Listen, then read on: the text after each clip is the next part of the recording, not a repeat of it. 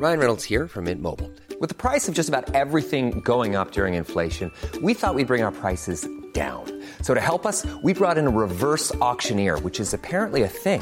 Mint Mobile unlimited premium wireless. Ready to get 30, 30, bit to get 30, bit to get 20, 20, 20, bit to get 20, 20, bit to get 15, 15, 15, 15 just 15 bucks a month. So, Give it a try at mintmobile.com slash switch. $45 upfront for three months plus taxes and fees. Promo for new customers for limited time. Unlimited more than 40 gigabytes per month. Slows. Full terms at mintmobile.com. Hold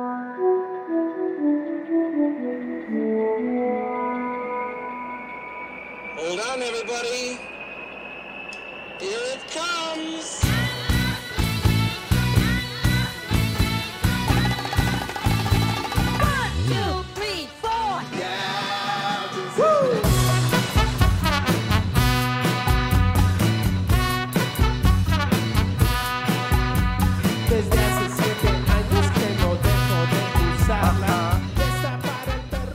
Bah, je finis ma frite et c'est parti. Allez. En plus, faut que je change le nom d'épisode parce qu'évidemment, avec tes conneries, j'ai perdu une semaine parce que t'es handicapé informatique. Donc voilà. Allez. Spotzol, le podcast du gravel et du bikepacking, épisode 170. Ici Richard Delhomme. Alors, j'avais noté initialement, j'avais préparé mon texte la semaine dernière et j'avais noté il y a deux jours. Donc en réalité, maintenant, il y a neuf jours je parlais avec un de mes athlètes et nous évoquions la difficulté de rouler en pignon fixe avec des gars équipés de freins et de roues libres. Question d'anticipation en quelque sorte. Et là, Valentin me dit pendant The Last, euh, last Man Riding, j'ai vu 2-3 mecs euh, tomber comme ça. D'ailleurs, je roulais avec l'autre là, comment il s'appelle? Déjà de celle à la barbichette. Et bien voilà, Barbichette est là avec nous. Et attention, non mais t'as vu un peu, je reprends le même texte que la semaine dernière. hein, je me suis même pas, je me suis même pas foulé. Gare au jugement hâtif. Il est peut-être peut-être affublé d'un truc qui lui pendouille sous le menton, mais quand Romain, il a un vrai prénom, fait chanter les cannes, vous pouvez être certain que ça va gicler dans les bosses. Non, j'ai un vrai problème de chien, moi, ce matin. Très attaché à sa région de la Moselle, Romain s'est également emmanché à parcourir le canal des Vosges, qui s'avère ne pas être le canal des Vosges, soit 550 km en pignon fixe. Voilà, vous savez tout, enfin presque tout. Euh, pour écouter Romain parler, il va falloir allumer le traducteur simultané. Donc, euh, bienvenue Romain et bonjour. Et avant d'entamer ce nouvel épisode, putain de saloperie de chien. Alors, je reviens sur la page de l'épisode. Et vous avez été nombreux à m'envoyer un message euh, fort sympathique lorsque j'ai perdu mon beau chien Salomon.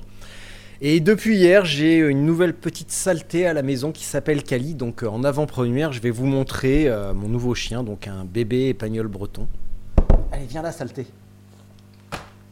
Putain, te barre pas avec le fil Viens là. Viens là, mon bébé. Voilà. Attends, papa remet le casque. Oh. Voilà. Regarde. Regarde ça.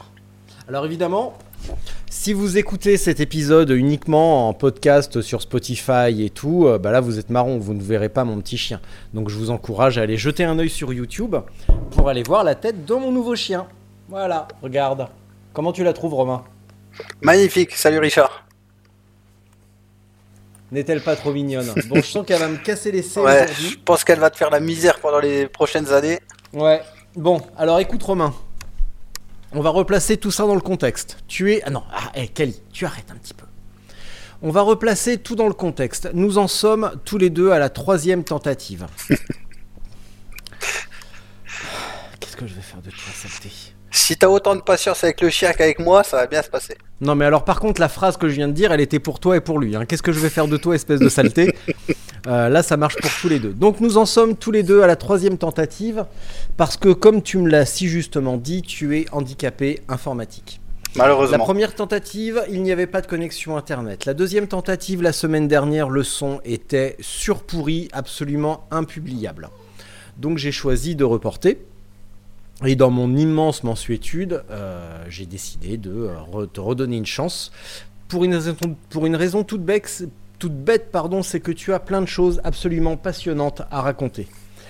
Si tu avais été un de ces bikepackers à la con qui roulent à faire, et qui font, qui passent leur temps à faire des selfies, tu n'aurais pas eu la moindre chance. Sauf que toi, ce n'est pas le cas. Donc je suis à, à nouveau hyper content de, euh, de, euh, de- de discuter avec toi. Et je vais reprendre la blague de la semaine dernière, même si là on ne voit rien. Euh, tu as des enfants ou tu m'aurais menti parce que tu sembles super maniaque du rangement? Oui, oui, j'ai deux, deux enfants, un, un garçon de 5 ans et une petite fille de, de- Un garçon de 7 ans et une petite fille de 5 ans. Voilà, aujourd'hui j'ai triché, je me suis mis sur fond blanc. J'ai Ah un ouais. ordi portable, alors j'ai pu me déplacer. Tu verras pas l'arrière-plan de la maison. Bah oui, parce que la semaine dernière, c'était ça quand même que j'ai trouvé assez frappant, c'est que la maison était au cordeau. Et euh, c'était un petit peu une métaphore de ta préparation pour les, événements ou en tout cas les challenges que tu te donnes. C'est que tu es extrêmement méticuleux, donc ça se voit euh, à l'organisation de la maison. Ça se voit également dans l'organisation de la famille parce que tu m'as dit que, euh, comme avec ta femme, vous êtes en horaire décalé, eh bien, euh, tu gères pas mal de choses et du coup, ce goût du détail et cette méticulosité se traduit directement dans ta manière de pratiquer le sport. Est-ce que j'ai bon ou pas? Ouais, c'est ça. En fait, sur les différents événements que, je prépare, j'essaye de, toujours essayer de tout anticiper. Pour, euh, c'est pas que j'aime pas l'imprévu, mais dans le sport, euh, surtout sur le longue distance, tu t'exposes toujours à l'imprévu. Donc, plus tu vas pouvoir anticiper de choses, plus tu vas pouvoir te mettre à l'abri de, problèmes, que ce soit mécanique, que ce soit organisationnel. Et donc, bah, comme en fait, moi, je bosse en travail posté. Donc je fais matin, après-midi, nuit et ma femme bosse de journée. Euh, dans l'organisation de la maison, on essaye euh, bah, que tout soit ficelé au mieux. Alors c'est sûr que tout ne peut pas être militaire, mais on essaye de bien pouvoir s'organiser, parce que moi bah, je fais beaucoup de sport, mais elle, elle en fait également. Donc euh, voilà, j'essaye de faire mon sport dans la journée, quand les enfants sont à l'école, quand je suis en repos, pour qu'elle puisse euh, faire son sport quand elle rentre, qu'on puisse s'occuper des enfants, et puis que tout le monde puisse en profiter. Tiens, je vais en profiter pour vous faire, bah, pareil pour ceux qui sont sur YouTube, hein, pour faire une leçon de diététique. C'est dommage que t'aies pas la même tasse que la semaine dernière, parce que je t'avais fait une petite dédicace. Ah, t'as une tasse Reine des Neiges? Non mais attends, c'est pas un problème, regarde. Bah, bien sûr. Attends, je reviens.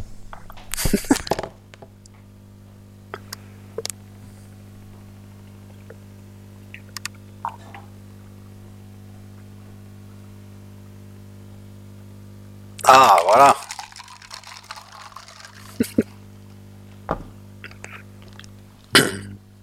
Attends, et en plus, exceptionnellement, aujourd'hui, je suis dans le salon et pas, euh, pas dans mon bureau pour surveiller le bébé chien. Donc, euh, moi aussi, tu vois, je vais pouvoir boire euh, mon Coca Zéro dans une tasse euh, Reine des Neiges. Et je trouve que c'est quand même super classe. Un Coca zéro. Mais eh, si tu vas au Burger King, pousse le vis complètement, prends un vrai Coca avec du sucre. Non, quand même. Oh là là, ça c'est Non, juste non. pour se donner bonne conscience. Ah, mais exa- c'est exactement ce que j'allais te dire. Je suis un partisan de, de la diététique hypocrite. Euh, tu vois, je prends du Coca Zéro, mais par contre, je prends deux fois des frites. Ouais, voilà. Voilà. Donc, euh, et puis je vais rouler cet après, mais tu vois, j'ai pas de mauvaise conscience. Là, je roule tous les jours. Euh, donc j'ai pas de mauvaise conscience à me taper du gras ou du sale, du sucre euh, à midi avant d'aller rouler, même si c'est pas l'idéal, loin d'être l'idéal. Mais je vais encore aller me cailler. Bon alors, est-ce qu'on peut résumer? Est-ce que tu peux me reparler un petit peu de cette idée saugrenue qui est de se taper le canal des Vosges entre ton domicile et euh, loin quelque part en Allemagne? Est-ce que tu peux faire un bref rappel géographique, historique, minéral et géologique sur le canal des Vosges Euh, Alors, bah, si on veut euh, la densité en sable également. euh, la profondeur, la largeur, tout veut. ouais, exactement. la- le taux de pénétration de la pluie, enfin toutes ces informations capitales. Donc en fait, c'est pas proprement parler le canal des Vosges, c'est-à-dire que j'ai suivi la, la Moselle de sa source qui part du col de Bussan dans les Vosges à à peu près 700 mètres d'altitude Ouais. jusqu'à sa confluence avec le Rhin qui se trouve en Allemagne à Coblence. Donc la longueur du fleuve, c'est euh, selon les sources, hein, c'est environ 545 km. Et le long de le long de la Moselle, en fait, on longe le canal des Vosges. Donc euh, il y a une partie du bord de la Moselle qui est pas praticable par la piste cyclable, mais il y a en parallèle de la Moselle, il y a le canal des Vosges sur une centaine de kilomètres. Donc j'ai aussi en partie euh, pris le canal des Vosges. Donc le, but c'était euh, c'était de faire un projet sur une journée. Donc je m'étais donné, euh, je pensais faire à peu près 24 heures pour faire ça. Donc je suis parti à minuit de, de Bussan, donc dans les Vosges. Et le but, c'était d'arriver, entre guillemets, le plus vite possible à Coblence, sachant que j'avais aucun, aucun objectif, c'était juste pour moi, il n'y avait pas de course, il n'y avait pas de dossard, c'était vraiment un, un pur trip perso. Et je passais au 275e kilomètre à côté de la maison. En fait, j'habite au bord de la Moselle. Et donc, euh, tous les jours, quand je vais faire du vélo, tous les jours, quand je vais courir, enfin, il y a, tous les jours, quand je vais au boulot, je passe au-dessus ou au bord de la Moselle, quoi que je fasse. Et en fait, j'avais envie de me lancer sur un, sur un défi euh, plus ou moins long, donc étant complètement novice euh, dans, dans le domaine. Et donc, j'ai eu l'idée de faire ça, et euh, le fait que ça, de faire le fleuve dans son intégralité et en plus passer à côté, à côté de la maison, je trouvais que c'était sympa. Quoi. Alors tu nous dis pas tout parce que arrivé à la maison, tu, euh, tu en as profité pour faire une pause. Tu as également recueilli pas mal de, euh, de, de gens qui sont venus rouler avec toi et t'accompagner avec toi. C'est ça. truc- mais le truc qui me fait le beaucoup, qui me fait vraiment le plus rire dans tout ça, c'est ton premier ravito au kilomètre 140. Est-ce que tu peux rappeler où tu as planqué le, ravito du kilomètre 140 Oh ouais, en fait, ce que je voulais faire, c'était faire un, un projet comme ça, euh, perso. Et le but, c'est euh, bah, toujours compliqué quand tu organises un truc comme ça, de pas être trop dépendant des gens. Et surtout, bah, le but, c'est un peu d'emmerder personne. C'est bien beau de vouloir faire 550 bornes, mais si on est obligé de- d'embêter tout le monde et d'être tributaire de tout le monde, ça va pas non plus. Donc en fait, euh, ma mère m'a amené la, veille au soir à Bussan. Et en fait, sur la route, euh, le, long de l'autoroute, bah, on s'est arrêté. j'avais repéré la sortie. Encore une fois, j'avais repéré. Et donc, je me suis arrêté au bord de la Moselle, au kilomètre, euh, je crois que c'était 140. Et en fait, j'avais préparé un sac de ravito et je l'avais caché dans les arbres. Donc, le but, c'était de pouvoir être en autonomie. Comme je partais à minuit, euh, j'allais pas encore demander à ma mère de se lever à 4 heures du matin pour venir me donner euh, un paquet de bonbons et, un bout de pizza. Parce que le, truc, c'était de s'arrêter le moins longtemps possible. Donc voilà, il fallait être bref et le plus simple, bah, c'était d'être autonome. Donc j'avais caché un sac à un mètre de hauteur pour être sûr qu'il n'y ait pas de bête quand il fouillait dedans. Et donc j'avais mis des bouteilles, de quoi remplir mes bidons et j'avais mis voilà de quoi me ravitailler. Sachant que si, tu manges le Burger King, moi je suis loin d'être un modèle de diététique non plus. hein. C'est-à-dire que mes ravitaux, moi c'est des ravitaux plaisir. L'objectif c'est que c'est c'est d'avoir envie de manger et, euh, de se faire plaisir. Euh, L'effort déjà est déjà suffisamment soutenu ou difficile euh, au ravito si c'est pour manger des choses que j'aime pas moi ça m'intéresse pas donc mon ravito c'était euh, des Pringles c'était des morceaux de pizza des croque-monsieur euh, une canette de coca enfin voilà c'était vraiment du de l'efficace Exactement. Tout ce qui fait plaisir. Alors je suis désolé, hein. je me retourne souvent tout simplement, ou alors je baisse la tête, c'est pas que je t'écoute pas ou que mais il n'y a pas de souci c'est qu'en fait j'ai soit le bébé chien qui grignote mes chaussures, et euh, là j'ai vu le, le lapin euh, partir à toute vitesse parce qu'ils sont en train de faire connaissance, on a le, le petit chien depuis hier. Et euh, de coup, c'est euh, la découverte entre Kimiko, le lapin nain, extra nain, et Kali, le, le bébé épagnol breton.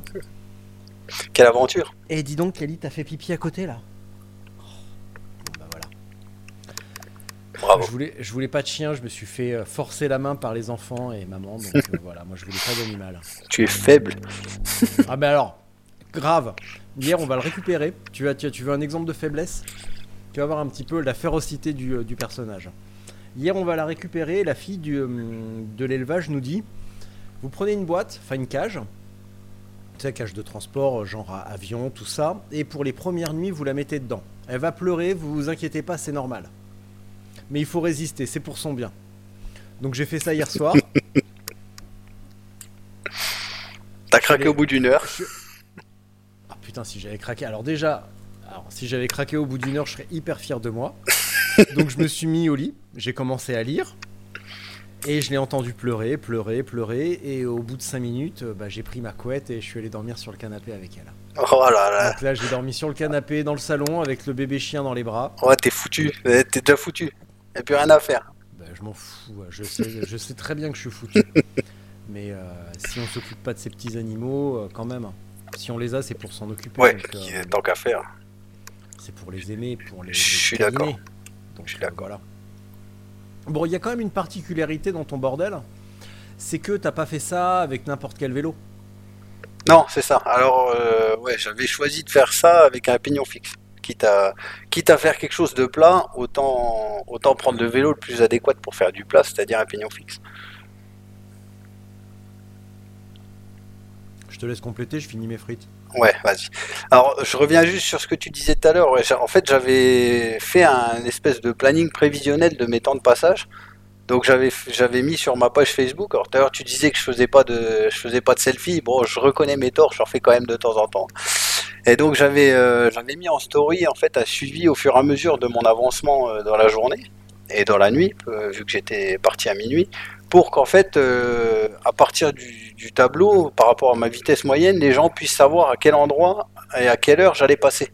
Et en fait, le but, c'est que, bah, comme j'ai pas mal de copains euh, cyclistes dans le coin, c'était que bah, ceux qui veulent faire un petit bout de chemin avec moi bah, puissent venir me rejoindre, alors qu'ils m'attendent pas toute la journée. Voilà, qu'ils puissent euh, venir me rejoindre au moment opportun et faire un bout de route avec moi. Donc en fait, quand je suis arrivé vers Metz, euh, il devait être à peu près 8 heures. J'ai eu mon premier copain qui m'a qui m'a rejoint. Et de là, sur, euh, sur 120 km, quasiment jusqu'à Trèves, en fait, j'ai toujours eu quelqu'un avec moi. Et au maximum, on a été à peu près une quinzaine de tous horizons. Euh, C'est-à-dire que j'avais des copains à moi qui étaient là. Il y avait des copains de copains. Au final, euh, il y avait même des gens que je connaissais pas. Et, euh, et sur le coup, j'avais fait ça un vendredi pour que les, bords de la Moselle soient, soient dégagés. C'est-à-dire que le but, c'est de, c'était pas d'être, d'être un danger, parce qu'on sait comment ça se passe sur les voies vertes. Quand on déboule à 30 à l'heure sur une voie verte, avec les poussettes, les gens qui se promènent. Enfin bref, si on fait ça le week-end, ça va pas. Donc j'avais choisi de faire ça un vendredi. Et euh, mais l'inconvénient, c'était que j'avais plein de plein de copains qui voulaient venir et qui n'étaient pas disponibles. Et finalement, euh, c'est un mal pour un bien parce que si tout le monde avait pu venir, déjà là on était une quinzaine, on se serait retrouvé à un peloton de 60, quoi. Ça aurait été, une folie. Et du coup, euh, à mi-parcours, donc c'est là que j'ai choisi de m'arrêter bah, presque près de chez moi. Et euh, donc là, on était, on était nombreux. J'ai des collègues euh, et amis du boulot qui sont venus, euh, qui m'ont fait la surprise d'être là. J'ai mon père qui était là aussi. Enfin, je me suis arrêté 45 minutes. Faisait super beau. On était tous au- autour d'un banc. Enfin, pareil, le, buffet, le buffet pizza croque-monsieur, tout ce qu'il y avait. Et, j'ai passé un super moment. Et, et derrière, quand il fallait repartir, bah, il fallait repartir pour 280 km. Et euh, sachant que j'avais jamais fait 280 km, donc là, fallait que j'enquille un deuxième 280 km. Et en fait, le fait de m'être arrêté comme ça, ça m'avait fait un bien fou. Et j'avais l'impression de repartir. euh, J'avais déjà 8 heures de vélo dans les pattes, mais j'avais l'impression de repartir euh, comme si, comme si j'étais tout frais, quoi. Et donc, du coup, pour en revenir au pignon fixe, pourquoi un pignon fixe? Ben, En fait, ça fait, ça, ça doit faire 10 ans depuis que je fais du vélo. Pour moi, l'objet ultime dans le vélo, c'est le pignon fixe. Il n'y a, pas plus beau, c'est euh, c'est- hyper classe, c'est hyper sobre, hyper épuré. On peut y faire la déco qu'on veut, enfin, entre guillemets, ça, ça coûte pas grand chose, parce que forcément, il n'y a pas beaucoup de pièces dessus. Sauf que, voilà, ayant déjà un gravel, un VTT, un vélo de route, un vélo de chrono, parce que je faisais du triathlon, euh, si c'était pour avoir un cinquième vélo juste pour aller chercher le pain de temps en temps, en fait, j'y- je voyais pas l'intérêt d'en acheter un si c'était juste pour le regarder. Quoi.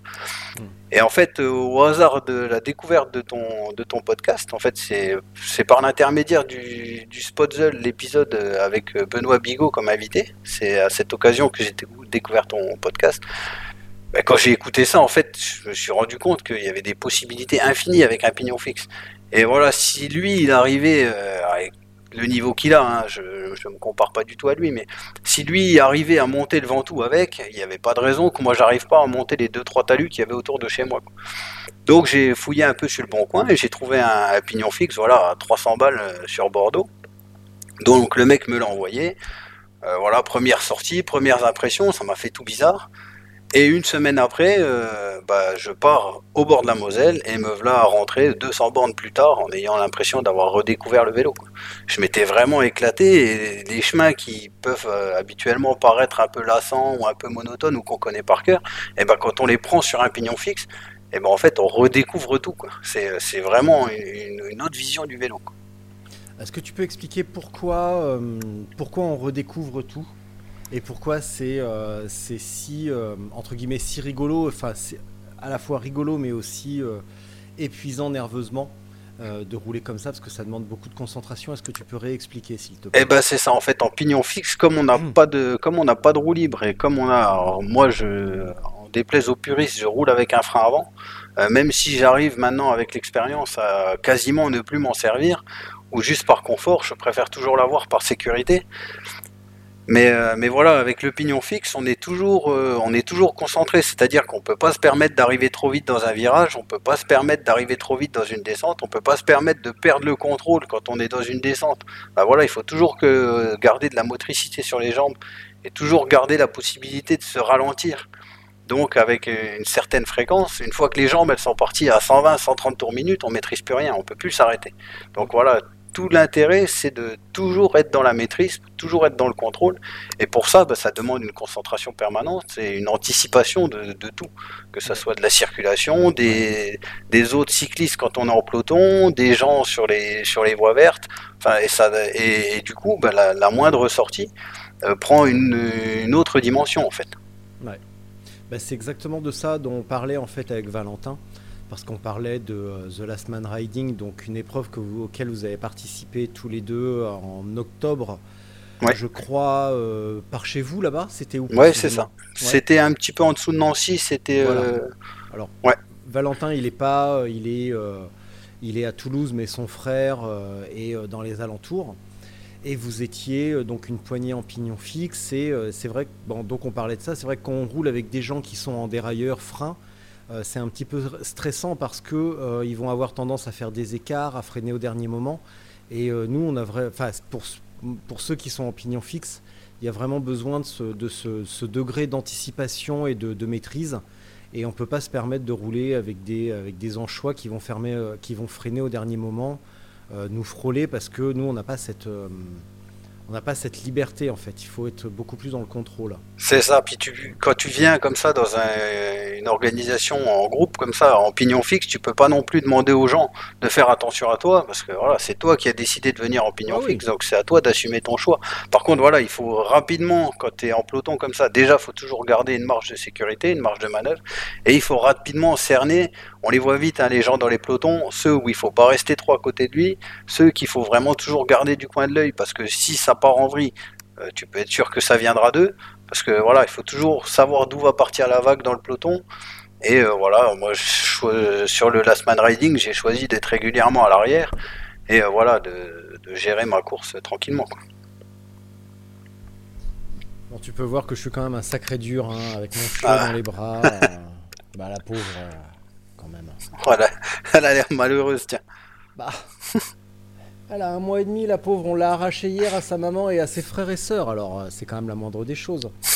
on reviendra sur The Last Man Riding un petit peu. Ouais. Euh, tout à l'heure. Mais là, ce qui m'intrigue en fait dans ton truc sur le, euh, sur le canal, c'est que tu as fait ça pour rien. Ouais. C'est ça qui est à la fois, c'est ce que je te disais la semaine dernière, et c'est ça qui a généré finalement la frustration que l'épisode ait été foiré euh, à cause d'une mauvaise qualité sonore. C'est que euh, tu as fait ça pour rien. Et là, tu vois, c'est un débat que j'ai avec plusieurs athlètes. Euh, Faut-il continuer à s'inscrire à des épreuves euh, Que ce soit le déplacement, le tarif d'inscription, euh, la contrainte de faire 1000 km dans un endroit alors que finalement, pour le tarif, eh ben, tu vas recevoir un GPX et une casquette moisie. Ouais. Est-ce que ça vaut pas le coup de faire juste son truc de son côté et d'explorer et d'explorer euh, soit vraiment aller loin et là ok pas de problème tu prends l'avion t'emmènes ton vélo et tu vas explorer soit explorer les alentours de chez soi comme je te disais la semaine dernière. Même avec des années de vélo euh, ici autour de la maison je continuais à découvrir des chemins et j'en ai découvert la semaine dernière. C'est ça en fait et je crois, et je crois que la sortie d'hier j'ai 17 nouveaux kilomètres. Ouais. Tu vois comme 40 toi. mais, euh, mais en fait le, le, faire ça pour rien en fait c'est parti euh, l'élément déclencheur de tout ça, ça a été le Covid. C'est-à-dire que moi je faisais du triathlon depuis 10 ans et euh, bah, les calendriers en triathlon c'est toujours les mêmes, tu as des grands événements qui, te plaisent, tu as des grands événements que tu as envie de faire ou autres et en fait tu te retrouves bah, arrivé au 31 décembre, tu peux planifier ta saison sur tout ce que tu vas faire euh, l'année d'après. Et voilà le Covid, tout annulé et euh, plus rien entre guillemets, plus rien à faire. Et euh, moi, j'arrive bien à m'entraîner, mais voilà, je suis un mulet. Moi, si j'ai pas de carotte, j'avance pas. Donc voilà, je me retrouve, il bah, n'y a plus de compétition, il n'y a plus rien, qu'est-ce que je fais? Et voilà, donc je commence à regarder un petit peu et je tombe sur la route des Grandes Alpes. Donc la, la voie Tonon-Nice. Et donc je regarde, je commence à planifier, puis là tout de suite l'idée commence à me plaire. Mais euh, et c'est de là en fait qu'est venu le fait de pourquoi toujours attendre d'avoir une compétition pour faire quelque chose qui nous plaît? Et euh, dans ton podcast, euh, j'ai écouté celui qui m'a beaucoup plu avec Eric Le Blaché, qui lui euh, résumait bien la chose en disant pour pour, faire, j'ai besoin que ça me parle, j'ai besoin que quelque chose me plaise. Et en fait, on se retrouve majoritairement à aller faire des courses, bah, parce que bah, tout le monde va la faire, donc on va faire cette course-là. Euh, parce que tout le monde a dit que c'était bien, donc on y va. Et en fait, bah, pendant la période du Covid, je, je me suis mis à étudier les cartes, à faire mon petit parcours, à prévoir des, des étapes. Parce que voilà, il y avait des, des tours opérateurs qui organisaient ça, mais moi, pour, pour maximiser euh, l'efficacité et perdre le moins de temps possible, voilà, je suis parti dans mon coin. Ah, l'autre facteur. Alors, je te laisse continuer. Vas-y. Alors, attends, non, non, on fait une pause. Ouais. Euh, parce que je crois que c'est un gros colis qui arrive. J'arrive. Tiens, je j'espère que c'est ce que je pense, comme ça je pourrais bâcher un petit peu. Je reviens. Je reviens, Mimi.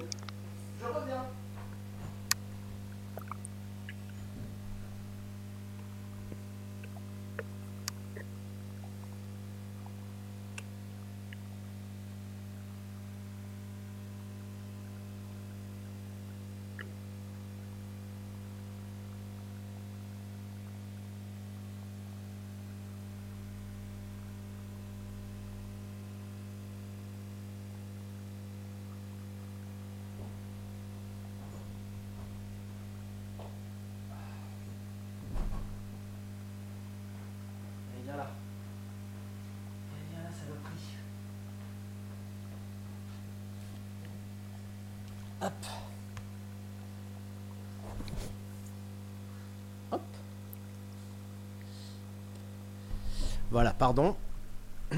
Donc tu disais pour maximiser le déplacement. Ouais, voilà, donc j'avais euh, j'avais regardé à peu près là où je pouvais faire mes étapes pour trouver un hôtel à proximité, pour trouver euh, de quoi de quoi manger, parce que voilà, euh, il s'agit pas d'avoir fini son étape et de devoir faire encore 50 bornes pour trouver un resto. Enfin bref, j'avais trouvé, j'ai réussi à faire ça sur 5 étapes. Donc euh, je suis parti le lundi de Tonon, je suis arrivé le, le de oui c'est ça de Tonon, je suis arrivé le vendredi à Nice. Et en fait ces cinq jours-là, j'ai j'ai découvert autre chose. J'ai découvert un nouveau sport. J'ai découvert au-delà du bikepacking et de. Alors, c'est pas vraiment de l'ultra parce que je faisais des étapes de, de 130 bornes. Le soir, je dormais à l'hôtel. Mais voilà, j'ai découvert un, un autre délire. C'est-à-dire que tu pars le matin et ton seul objectif, bah, c'est d'arriver le soir au point, au point défini. Euh, quand tu as envie de manger, bah, tu manges. Quand tu trouves une boulangerie sympa et que ça te plaît, bah, tu t'arrêtes. Quand tu trouves un spot où tu as envie de t'arrêter 5 minutes pour observer le paysage, et bah, tu le fais. Et là, il n'y a plus de notion de moyenne, il n'y a plus de notion de temps, il y, a juste une notion de plaisir et de, découverte et de, et de sensation. J'ai passé 5 jours dans un décor de carte postale. En plus, comme on était euh, post-Covid, bah, il y avait très peu de monde sur la route. Enfin, j'avais l'impression d'avoir les Alpes pour moi tout seul. Et en fait, quand je suis rentré de, ces cinq jours-là, eh ben, c'était fini. Quoi. Je, je dis pas que mettre un dossard, c'était fini, mais, mais c'était plus une fin en soi. C'était plus l'objectif principal de faire telle course pour faire tel chrono, pour faire euh, cinq minutes de mieux que l'année dernière, pour avoir euh, ma médaille de finisher ou autre. Non, mon but, c'était de faire du sport pour me faire plaisir. C'était aller rouler en vélo. Ben, au lieu de chercher toujours à avoir 30 de moyenne, et ben, si je rentre et que j'ai 25 de moyenne, mais que j'ai bu un café euh, dans un super coin et que je me suis fait plaisir, et ben en fait, c'est- ça qu'il faut faire. Et donc le, le projet autour de la Moselle, c'est un peu comme ça qu'il s'est construit. C'est-à-dire que je me suis dit, euh, on va à l'autre bout de la France, à l'autre bout du monde ou autre, pour découvrir des nouvelles choses. Quand on arrive en vacances, le premier truc qu'on fait, c'est regarder sur Strava les nouveaux chemins qu'il y a autour pour aller faire de la découverte ou autre. Et finalement, bah, presque autour de chez nous, euh, on, on profite pas de ce qu'on a. Donc euh, l'idée, c'était de faire un, défi euh, grandeur d'une grandeur assez importante, tout en restant à proximité. Donc c'est pour ça que la Moselle, ça, s'est tombé tout naturellement parce que j'arrivais à faire euh, 550 km, 543, et passer à 1 km de la maison. Donc ça s'est fait tout seul en fait.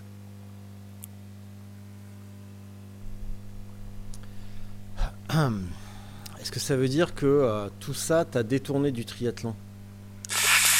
Malheureusement, j'en ai bien peur. En fait, c'est pas tout ça Ah, qui moi m'a je suis content, moi je suis content, hein, je trouve que c'est une bonne nouvelle. hein. c'est pas tout ça qui m'a détourné du, du triathlon. En fait, c'est un ensemble. Voilà, il y, a des- il y a des magnifiques courses en, en triathlon. Hein, il faut pas cracher dans la soupe. Mais voilà, euh, il y a Gérard Mer qui est fantastique. euh, je l'ai fait trois fois. Euh, mon rêve, c'était de faire l'Embrunman. Bon bah, j'ai fait l'Embrunman. Euh, je voulais faire l'Altsman, qui est aussi un nouveau triathlon emblématique dans les Alpes. euh, je l'ai fait aussi. Euh, voilà, en gros, le seul triathlon qui me fait encore rêver, c'est le Northman et c'est un tirage au sort. Donc voilà, je continuerai à m'inscrire tous les ans. Et si un jour par chance je serais tiré au sort, eh ben j'irai. Mais voilà, parce que c'est une case à cocher quelque part dans ma tête et c'est quelque chose que j'ai envie de faire. Mais je me suis toujours dit, le jour où j'ai plus peur, j'arrête. Tu vois, c'est ça peut paraître con ou prétentieux ou autre, mais euh, mais ce qui nous fait faire des courses, ce qui nous fait se lancer, nous lancer des défis, c'est cette recherche d'adrénaline, c'est ce, ce- ces petits picotements dans le ventre, c'est ce qui fait que tu te souviens d'un départ de course. Mon premier triathlon longue distance à Gérardmer en 2010, je- si je ferme les yeux, je peux te dire quelle musique qui passait des, Black Eyed Peas, je peux te dire ce que je ressentais, les sensations, je les revis encore aujourd'hui. Et, euh, et au mois de septembre, je me suis réinscrit sur ce même triathlon à Gérardmer. Et en fait, on était au départ avec un pote et tu m'aurais dit que, que j'étais là pour discuter ou pour faire un triathlon. J'avais pas plus de sensations, j'avais pas plus de pas plus d'appréhension et il, il se passait rien. Donc euh, c'est que c'est que j'avais fait le tour de la question et qu'il était temps de faire autre chose. Et que j'avais peut-être envie de faire autre chose. À la bonne heure. Mais, c'est sans regret, hein, c'est, euh, et après le triathlon, alors, c'est- c'est- bizarrement, j'ai pas été coureur, ni cycliste, ni autre. J'ai commencé le sport par le triathlon.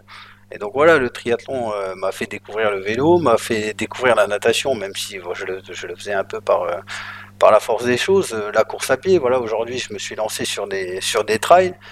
Et tu vois, j'ai fait mon premier trail de 100 km un mois après le triathlon de Gérardmer. Et, j'ai retrouvé les sensations d'il y a, d'il y a 12 ans euh, à mon premier triathlon. C'est-à-dire que j'étais sur la ligne de départ à minuit. Euh, voilà, je tremblais de partout, je savais pas où j'allais, j'avais de l'inquiétude, j'avais du stress. euh, Et en fait, c'est- ça qu'il nous faut. Donc que ce soit sur une course ou sur un projet personnel ou quelque chose qui nous tient à cœur, bah, le, but c'est d'aller là où on a envie d'aller.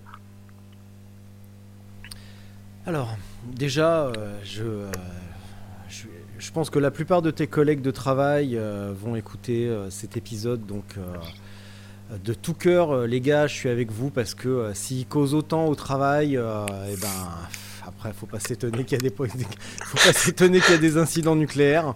Faut pas s'étonner que le parc français soit aussi délabré. Ah, si, tu savais, il y en a un, je sais qu'il va écouter. Et le pauvre, je lui raconte toujours mes histoires. Et le problème, c'est qu'à chaque fois qu'il y a quelqu'un qui vient, qui me repose alors comment c'était dimanche, et ben il réentend l'histoire et il réentend l'histoire. Le pauvre, il est au bout de sa vie. Ouais, bah ouais, mais bon. Hein, voilà. On se refait pas. Exactement. Euh, Tout à l'heure, tu m'as dit euh, j'ai fait euh, les épreuves qui me faisaient rêver. Il y en a quand même une encore qui te fait rêver. On l'a évoqué brièvement la semaine dernière. Ouais. Parce qu'on parlait du. Bah, là, on en a parlé un tout petit peu des épreuves qui sont parfois devenues de plus en plus chères. Dans le triathlon, euh, le Half Ironman, enfin 70.3 Ouais. parce que c'est beaucoup plus classe de dire comme ça. Euh, c'est devenu euh, extrêmement cher. En ultra, on peut constater que les tarifs augmentent aussi sensiblement. Et pourtant, tu as envie d'aller faire. L'UTMB, c'est mon grand paradoxe. Alors, si, on remonte à l'historique, euh, j'ai l'affiche dans mon garage de l'Ultra Trail du Mont Blanc 2008. Et, ça fait partie des choses qui ont fait allumer une case dans ma tête. Un jour, j'ai vu ça. Et, euh, je me suis dit, mais c'est possible de faire le tour du Mont Blanc, euh, tour du Mont Blanc en courant. Parce qu'aujourd'hui, on a tendance, avec le développement de l'ultra, à tout banaliser. Mais, euh, faire le tour du Mont Blanc en courant, c'est un truc de dingue. Euh, qu'on puisse faire la RAF en, ultra cyclisme et traverser la, France en vélo, c'est un truc de dingue. Même si on a l'impression par l'intermédiaire des réseaux sociaux ou autres que c'est devenu presque normal de faire ça, euh, non, il faut, remettre l'église au milieu du village. Euh, faire le tour du Mont Blanc à pied, moi, pour moi, encore aujourd'hui, voilà, je me suis lancé dans un, dans un projet sur un ou deux ans pour, parce que avec les inscriptions, avec les tirages au sort, avec les qualifications, c'est tout un micmac pour, pour y parvenir. Mais euh, voilà, aujourd'hui j'ai fait, j'ai déjà fait un 100 km de trail. Ça me paraît toujours impossible de me dire qu'on peut faire le tour du Mont Blanc en courant.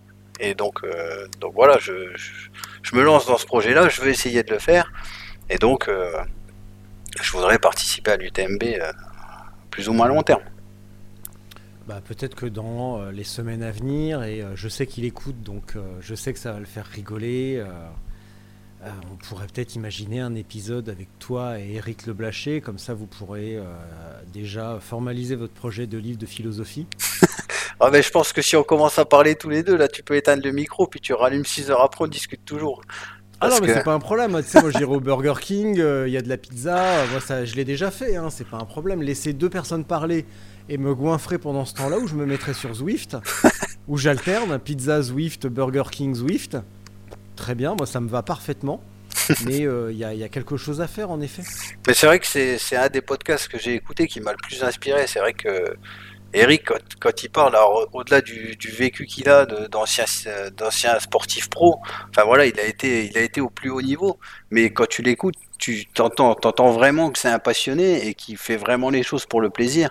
Quand il sur son le dernier épisode, quand il disait qu'il a été faire le tour du, de la barre des écrins euh, quatre jours euh, en marchant euh, juste pour se vider la tête.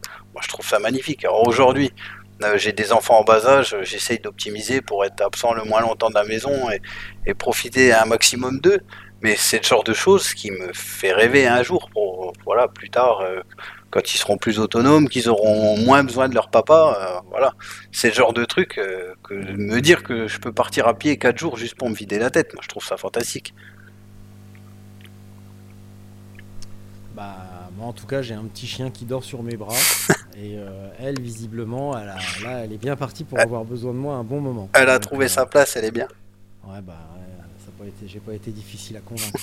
Alors, euh, il faut qu'on parle de deux trucs. Déjà, euh, la première chose, c'est que la semaine dernière, tu avais un magnifique t-shirt flandrien avec un vélo dessus. Ouais. Et euh, j'en avais profité pour euh, faire une dédicace. Donc, je t'avais montré un maillot de vélo de la marque euh, Flandrien, euh, une marque de bière. Ouais. Et j'en avais profité pour adresser une dédicace à mon vieux Philippe M du sud de Bruxelles. Donc, euh, je réitère euh, la salutation et euh, je t'embrasse bien fort, mon grand. Et également, la semaine dernière, là tu en as parlé un petit peu brièvement, tu as parlé de Eric Le Blaché qui nous avait raconté sa, son abandon sur la, sur la Race Cross France, sur le débordement un petit peu de sa chasse d'eau, et toi tu as une théorie très similaire que tu appelles la jauge mentale. Ouais, c'est tu ça. peux revenir là-dessus s'il te plaît? Bah, en fait, que dans, dans le sport, je pense que au-delà des capacités physiques que, que chacun peut avoir, euh, ça c'est ça c'est inné et c'est l'entraînement aussi qui permet de le développer. On a une chose que moi j'appelle ça la jauge mentale, c'est-à-dire je visualise ça comme euh, bah, voilà un, un grand vase d'eau. Euh, et euh, notre capacité à faire un effort, bah, c'est l'équivalent de la quantité d'eau qu'il y a dans la jauge mentale. Et je pense que c'est propre à chacun, donc euh, il y a des coachs mentaux qui permettent de développer des, des aptitudes, qui permettent de, maximiser ses, compétences mentales.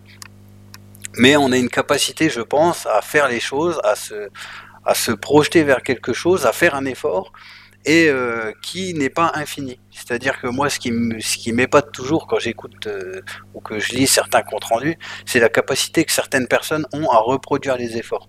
Au-delà de la capacité physique et de la capacité de récupération, c'est la capacité à se, à se concentrer et à se projeter vers autre chose. Quand j'entends des, des personnes qui font dans différents sports, mais à deux ou trois semaines d'intervalle, un ultra ou autre, moi personnellement, même si physiquement j'en serais pas capable, même, euh, même mentalement j'en serais pas capable non plus.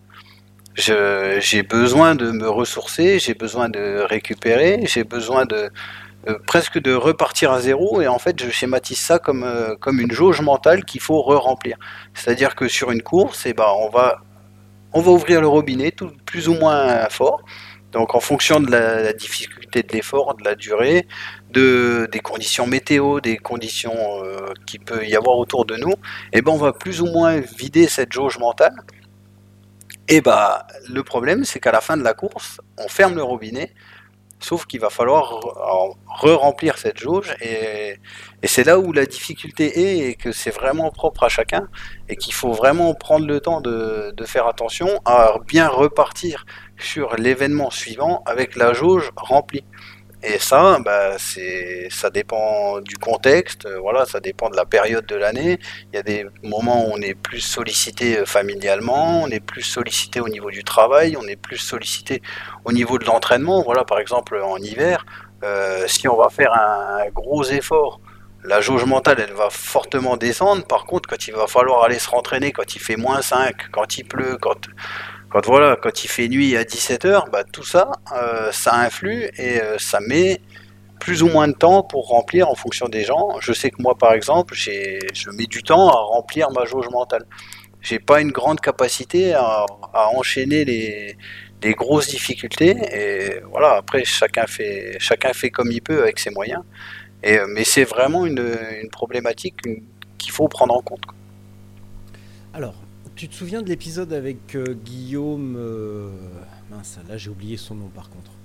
Euh, le prof de physiologie de l'université de Saint-Étienne, donc qui a, qui a couru de nombreux ultras. Guillaume Millet. Et, Guillaume Millet, exactement. Voilà, merci.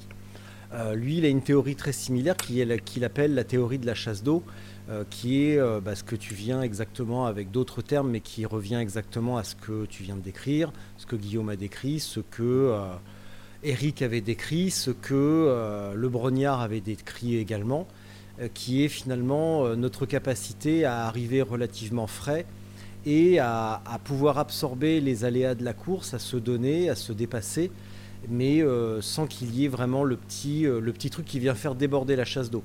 Donc si on arrive en ayant la tête ailleurs avec le déménagement ou des problèmes de couple ou un problème au travail, n'importe quoi, et qu'il y a un truc qui déraille pendant la course, euh, on est à peu près sûr que, que ça va mal se passer, tout simplement parce que la chasse d'eau est déjà presque pleine quand on part. Et pour Eric, c'est ce qui s'était passé, on l'a tous vécu, Euh, Oui, les oui. exemples ne manquent, ne manquent pas, et euh, on arrive, on sent qu'on enfin, on sent qu'on a les jambes, mais on, on a- on sent que la tête est pas là et on n'a pas envie de se dépasser. C'est là où c'est le plus frustrant, c'est quand on a les jambes et que c'est la tête qui suit pas, parce que euh, c'est un vieil adage hein, qui dit que c'est la tête qui fait avancer les jambes, mais c'est clairement ça. Il y, a, il y a des fois ça ça marche pas et il faut savoir se poser les questions de est-ce qu'on est venu là pour les bonnes raisons, est-ce qu'on est venu là dans les bonnes conditions, dans le bon contexte, et tout ça tout ça influe sur la sur le remplissage de la jauge mentale en fait. Enfin moi je schématise ça comme ça. Si s'il n'y a pas un bon alignement de planète, euh, ça ça marche pas. Et autre truc très intéressant, euh, décidément, j'ai bien fait de te réinviter. hein, je suis quand même drôlement content. euh. Finalement, c'est pas mal d'être sympa quand même parce que ça évite de faire des erreurs. De savoir pourquoi on est là, parce que on a la pression, bah, comme pour l'ultra trail, comme pour le développement de l'ultra vélo ou plein d'autres choses, on a l'impression que lorsque une activité devient à la mode, populaire, euh, beaucoup s'y alignent parce que c'est le truc qu'il faut avoir fait pour l'expérience ou pour, pouvoir se pavaner. Par exemple, avoir sa médaille de finisher à la fin d'un demi-Ironman. Euh, mais n'empêche que quand ça devient dur, euh, il faut quand même savoir pourquoi on est là et savoir à quoi on se raccroche pour se battre et terminer, plus ou moins. Ça, et au-delà de, tu parlais de médaille de finisher, c'est la bonne image, mais il faut, pour, pour réussir à se dépasser, il faut être là pour les bonnes raisons. Et tu peux, euh, moi je prends l'exemple sur les 543 km que j'ai fait au bord de la Moselle, bah, j'ai réussi à les faire, euh, j'avais jamais fait cette distance-là avant, hein. ma plus grosse distance c'était euh, 250 km, et je m'étais vraiment lancé ce défi. Et ce qui fait peut-être que j'ai réussi à le faire, c'est que j'avais envie de le faire, c'était quelque chose qui me tenait à cœur, c'est quelque chose qui me plaisait, j'avais essayé de mettre toutes les chances de mon côté pour que, pour que les planètes s'alignent et pour que ça fonctionne. Et peut-être que si j'avais été m'inscrire sur une course avec exactement les mêmes proportions, les mêmes ratios, alors il y aurait peut-être même eu plus de ravitaillement, enfin tout aurait peut-être été mieux. Mais, euh, mais si je l'avais fait juste pour, euh, pour avoir mon t-shirt de finisher ou faire ma photo euh, sous l'arche d'arrivée pour montrer aux copains que j'y avais été et que ça avait été la seule motivation pour y aller, et ben j'aurais peut-être pas réussi. Et je suis presque sûr que j'aurais pas réussi. Alors que là, j'ai- j'étais comme animé par, euh, par, par ce que j'avais envie de faire. J'avais l'impression d'être en mission, mission Coblence, et, euh, et derrière, les jambes elles tournent et on avance. Quoi. Alors que bah, ça aurait peut-être pas marché ailleurs. En avant Coblence En mission Coblence. C'était c'était l'arrivée.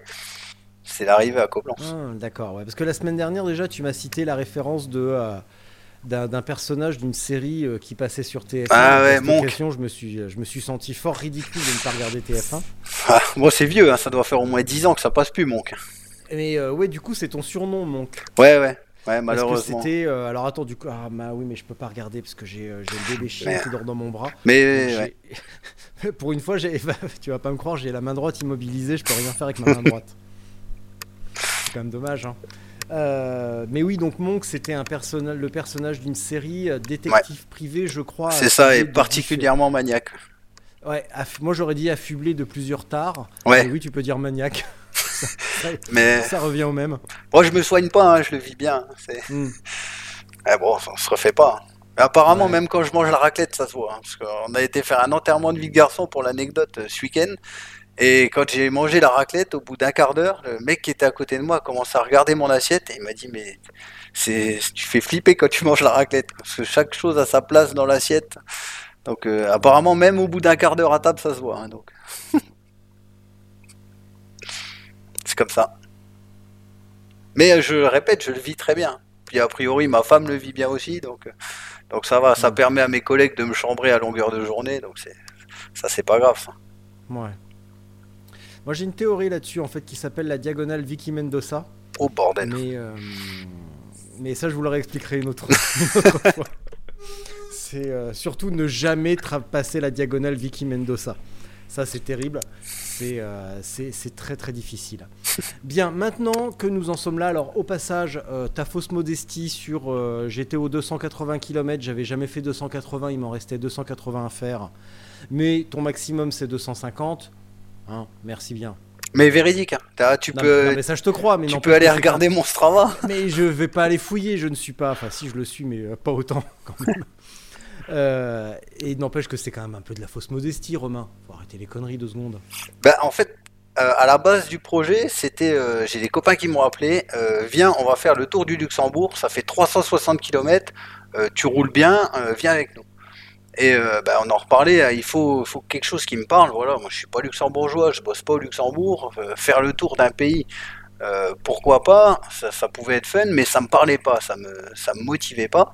Et quand j'ai commencé à regarder ce que je pouvais faire, que j'avais envie de faire, quand j'ai vu les 543 km, clairement, je me suis dit, c'est pas faisable. C'est trop long. C'est bien au-delà de, ce que j'ai déjà fait.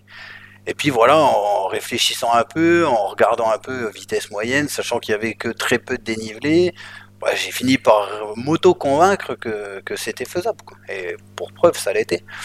Mais, euh, mais c'était, euh, j'ai quand même un petit peu sauté dans le vide hein, quand je, me suis lancé sur ce truc-là. Sachant que je prenais aucun risque, à 275 km, je passais à côté de la maison. Bah, au pire, je m'arrêtais là et ça n'allait pas. Je faisais le reste le lendemain, je faisais le reste la semaine dernière. Je le faisais jamais. Enfin voilà, je, je, prenais pas de risque. Je, je- je me lançais un défi et ça marche, ça marche pas. À part, euh, j'avais partagé ça sur, sur mon Facebook, sur mon Instagram. Voilà, à part passer peut-être pour un con auprès des, des gens qui me suivent. euh, voilà, ça, ça m'aurait pas tué. Alors, alors, je te non, ça se confirme. Passer pour un con, euh, ça Ouais. tue pas. hein, sinon, euh, Sinon, j'aurais pas une barbichette tressée et une crête sur la tête. bah, puis surtout, t'écouterais pas de podcast depuis un bon moment. Donc, euh, Donc voilà, après, euh, je, peut-être la fausse modestie, je sais pas. euh, en tout cas, je me suis quand même bien lancé dans le vide euh, le jour où je me suis lancé. Alors, pour faire un rappel, un bref rappel des chiffres, c'est 547, 543 km que tu as couvert en euh, 19h, 19h, ouais, voilà. 19h20. ce qui nous fait 29 de moyenne. Ouais, en fait, j'avais, euh, j'ai 30 de moyenne roulée et Ouais. 28 de moyenne en comptant les arrêts. ouais. et avec un dénivelé de 800, ce qui est quand même euh, Voilà, sur c'est ça. 500 km, on va dire que c'est grave plat. Oui, oui, oui, clairement, à part euh, les deux trois bosses à passer. Ouais. Mais Et- n'empêche que. Et en braquet, j'avais euh, 50, euh, 18. J'avais 50, 18 en braquet. Donc ça enroulait bien. Ouais, ouais, euh, je crois que j'ai 90 tours minute. euh, alors, je suis pas un fan de data, mais voilà, c'est la seule data que j'ai. J'ai 90 bien. tours minute, c'était vraiment le, le braquet idéal pour ça. Quoi. Ouais, c'est une bonne idée d'avoir gros devant et gros derrière. Ouais, Ouais, c'est, euh, bon, après, moi, c'est j'ai- un j'ai- bon rendu. J'invente rien, hein. je me suis juste inspiré des meilleurs dans le, dans le domaine, j'ai regardé ce que faisait, euh, ce que faisait Benoît, et, euh, et j'ai fait pareil, hein. clairement. Ouais, ouais. Bon, maintenant on va parler du, le- de The Last Man Riding. Donc, Ouais. est-ce que tu peux rappeler euh, bah, finalement ce qu'est cette drôle d'épreuve avec un nom bizarre Alors, Donc, le- le- Le Last Man Riding, c'est euh, alors un principe très simple.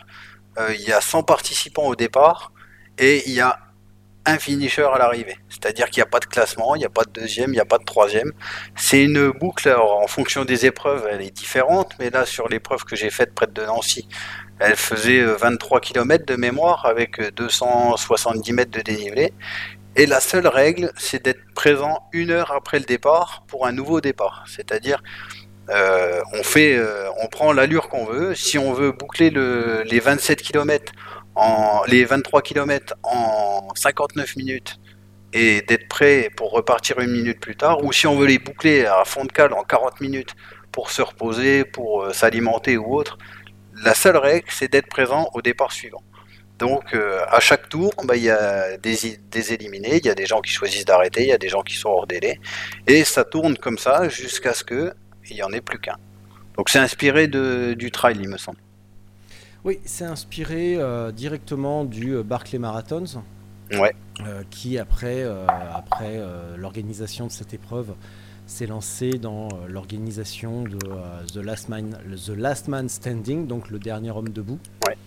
Ou on pourrait dire le dernier humain debout. Mais Ouais, en tout que quand cas, tu vois ce qu'ils font. parce qu'on peut avoir des, on peut avoir des surprises. Et au départ, donc, euh, en plus de euh, Romain Lescane, euh, ici présent, nous avions le duo infernal Hugo et Valentin Rob, Ouais. que je salue bien bas au passage. Et surtout, euh, un véritable outsider, il y avait Joren Boringer, Ouais. euh, qui revenait de sa deuxième ou troisième place à l'Atlas Mountain Race. Et lui, c'est un vrai costaud. Et il y avait mais- deux, trois autres noms Ouais, que tu m'as donné que j'ai oublié. Damien. Vuillier et Alix Masson. Donc ils Ouais. sont trois à finir ensemble. Mais les mecs, Ouais. quand, tu, quand tu regardes leur, leur palmarès, tu te sens tout petit. Quoi. Les mecs, c'est des machines de guerre.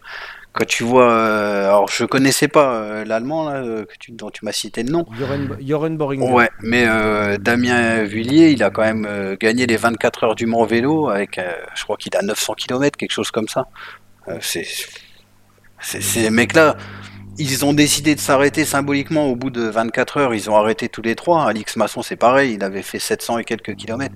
Enfin, s'ils se mettent pas d'accord, je dis pas qu'ils tournent encore aujourd'hui, mais, mais tu- euh, je le répète, mais tu te sens tout petit quand t'es à côté d'eux. Ah ouais. Mais, euh, mais ce qui les empêche pas d'être super accessibles, super sympas. Et, euh, et j'ai passé un super moment euh, à rouler avec eux. quoi.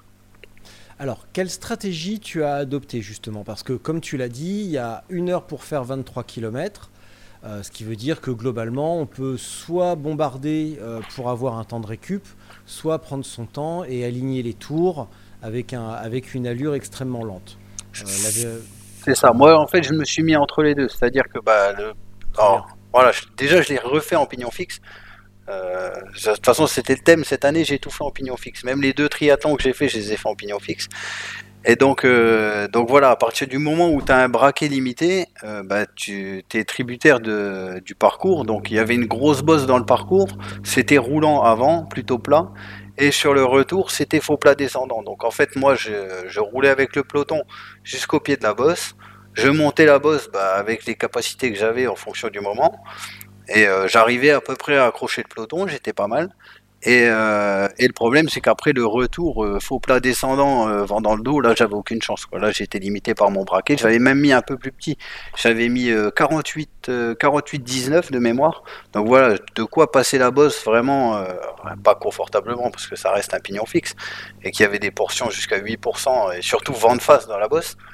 Mais, euh, mais voilà, sur le retour, je perdais le peloton, et là où le peloton bouclait en 48 minutes, voilà, moi je finissais en 50, 52 minutes le tour en fonction, de, en fonction du moment. Ce qui me laissait tout juste le temps de retourner à la voiture, de manger un morceau, de boire un coup, et puis euh, changer de veste s'il faut ou autre, parce que voilà, la particularité c'est qu'il n'y a plus tout le long de l'épreuve. Les, les 13 heures de, de course qu'on a fait, enfin que j'ai fait, euh, se sont faites quasiment en intégralité sous la pluie. Donc euh, j'avais un petit temps pour me changer et c'était vraiment idéal. C'est que j'ai reçu un mail à la con, donc je regardais en même temps. Un mail, un, ma- un mail désagréable, comme il en arrive parfois. Ouais. Et euh, je regarderai ça plus en détail tout à l'heure. Mais ouais, la stratégie, ça dépendait des, des personnes parce que, par exemple, un, un des premiers, lui, sa stratégie, il roulait plus fort et pour la- les parties de nuit, par exemple, euh, il en profitait pour faire des micro-siestes de, de 5 minutes. Ça lui permettait de se poser, de dormir un peu. Donc voilà, moi, j'ai pas été trop confronté à la fatigue euh, parce que j'ai pas trop roulé la nuit, mais c'était, c'est vraiment propre à chacun. Et, euh, c'est entre guillemets facile à gérer parce que t'as pas de contraintes. euh, de s'alimenter en roulant ou autre. Voilà, là tu roules tranquille, tu t'arrêtes, tu, tu manges, tu te ravitailles et tu repars. Toi, t'as fait 230 km, je crois, de mémoire. Euh, non, j'ai fait, or, dans la course, j'ai fait 298 km. Et j'en ai, Ouais, voilà. refait, j'en ai refait deux as après, refait deux. ju- juste pour boucler les 300 avec un autre, un autre compère de la course, pour le fun, mais, euh, mais ouais, j'avais, j'ai choisi de m'arrêter à ce moment-là. Et, euh, et ce qui m'a surpris, alors, c'est euh, dans cette course, c'est, euh, tu vois, moi je raconte toujours mes, mes histoires au boulot, et quand, au boulot ou dans la famille ou autre, et t'es toujours, bah, toi, tu dois être bien placé pour savoir aussi, t'es toujours l'extraterrestre de service. Tu sais, quand, quand tu parles, tout le monde te regarde en disant, euh, tu dis que t'as fait 543 km, on a l'impression que t'es descendu de la Lune et que t'as des jambes pas comme tout le monde. Et, euh, et ce jour-là, en fait, euh, je me suis pointé au départ et j'avais l'impression qu'on parlait tous la même langue. On, vient peut-être tous d'une autre planète, mais on venait tous de la même planète, en fait. On avait tous le même délire, on était tous là pour les mêmes raisons. C'était profiter de faire du vélo. Euh, voilà, il pleuvait, mais bon, il faisait pas froid, il faisait 16 degrés. Donc la pluie, quand il fait 16 degrés, euh, si t'es bien habillé, c'est pas dérangeant. Et on roulait en peloton, on dire, on- personne se connaissait. Enfin, si, il y en a quelques-uns qui se connaissaient, mais moi, personnellement, je connaissais personne. Mais j'avais de quoi discuter avec tout le monde. On, avait, on avait des sujets de conversation. J'ai discuté à l'arrière du groupe avec des mecs, j'ai discuté à l'avant du groupe avec, euh, avec euh, les gars qui finissent dans les derniers et qui sont des machines de guerre. Mais on parlait tous de la même chose et on se comprenait tous. Et, euh, j'ai passé un super moment. Alors il faut que tu passes, euh, il faut que arrêtes d'écouter Eric Le Blaché parce que euh, lui, euh, il a euh, bah, cette phrase aussi euh, qui est euh, qu'il aime bien euh, passer du temps sur les courses ou écouter euh, des épisodes parce qu'il a l'impression de retrouver des gens de sa planète. Mais c'est ça, mais c'est vraiment ça. Et j'ai vraiment ressenti il faut ça. vraiment que vous vous appeliez les gars parce que c'est pas possible. hein. Vous allez vous paxer, faire un truc. je pense que, ouais, que, que vous avez des choses à vous dire. hein. Et en plus, ce qui était dingue sur la course, c'est que, tu vois, moi j'avais préparé mes affaires la veille et euh, je- tu connais les règles. En gros, il n'y a, y a pas de fin. Mais quand tu te prépares, tu te dis, bon, bah là, on va, il va pleuvoir. Donc, déjà, au bout de 5-6 heures, ouais, les mecs qui en auront marre de la pluie, ils vont s'arrêter. Et il va commencer à faire nuit au bout de 8 heures. Bon, au bout de 8 heures, les mecs, ils auront pas de lampe ou ils auront pas envie. ou- Enfin, tu vois, Ouais. tu t'imagines tous les prétextes en fait qui vont obliger les gens à s'arrêter. Au bout de 100 bornes, il y en a plein qui vont s'arrêter. Au bout de 200 bornes, et en fait, la nuit est tombée et il y avait encore 50 mecs avec au moins 50 avec des phares, avec des des maillots, euh, de- des gilets de sécurité. Et, là, en fait, je me suis rendu compte que, ouais, en fait, des furieux, il y en avait plein, quoi. Et qu'ils s'étaient tous donné rendez-vous là, et que là, on était parti pour rouler, mais je sais pas jusqu'à quand. Là où j'étais un peu ça. arrivé avec mes certitudes en me disant, ouais, voilà, au bout de 200 bornes, euh, on sera plus que 10 à rouler, quoi. En fait, non, au bout de 200 bornes, on était encore 40, je crois. Bah ouais. Et toi, t'as coupé court quand même à 300. Alors, ouais, on va dire, putain, le mec, il a quand même fait 300 bornes, mais il faut quand même rappeler que tout simplement, tu devais repartir avec un pote et que euh, le départ, il était un petit peu précipité, que tu as fait 300, mais qu'en réalité, tu aurais pu faire plus. Et il me semble que tu avais un genou qui commençait à hurler. Ouais, voilà, en fait, c'est ça, j'avais Ouais. fait, euh, en fait, j'avais fait mon trail de 100 bornes deux semaines avant, et j'ai chopé une espèce de tendinite au tibial antérieur, bref, sur le trail, et quand je suis arrivé sur cette course-là, euh, j'avais déjà la jambe qui grinçait un peu. Mais, euh, mais voilà, à la base, j'aurais pas dû la faire, cette course. Mais euh, voilà, c'est une bande de jeunes qui organisent ça, enfin voilà, c'était pas loin de la maison, le concept était fun. Euh, je me suis dit, c'est dommage d'avoir ça si près, et ça serait con de pas y, pas y participer. Donc du, coup, je me suis embringué là-dedans avec mon pote. Et donc on est parti, mais l'idée c'était de rouler, c'était pas de rouler jusqu'à l'usure. On en revient à la jauge mentale de tout à l'heure.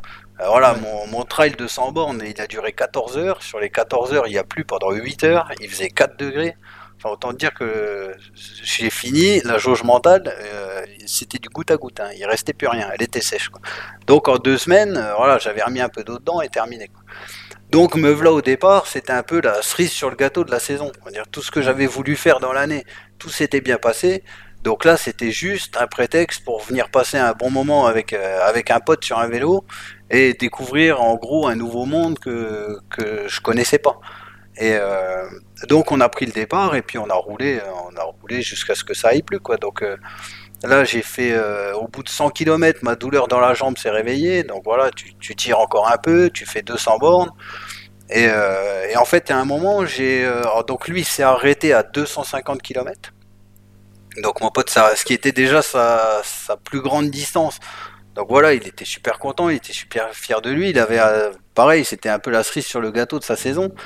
Et donc lui, il choisit de s'arrêter. Et euh, nous, au départ, on était quatre en pignon fixe. Donc euh, Denis Moreno s'arrête aussi à ce tour-là.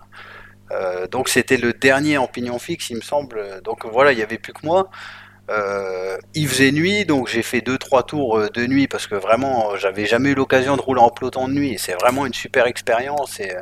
Et les conditions météo s'étaient améliorées, donc euh, voilà, j'ai pris, pris vraiment du plaisir à rouler.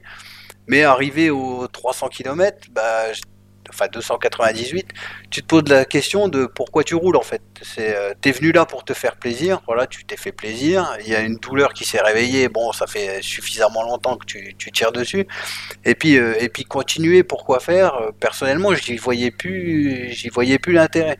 C'est-à-dire que bah, battre mon record de kilomètres, euh, 550, je les aurais pas fait, clairement. Euh, le dénivelé le permettait pas, et puis la préparation non plus.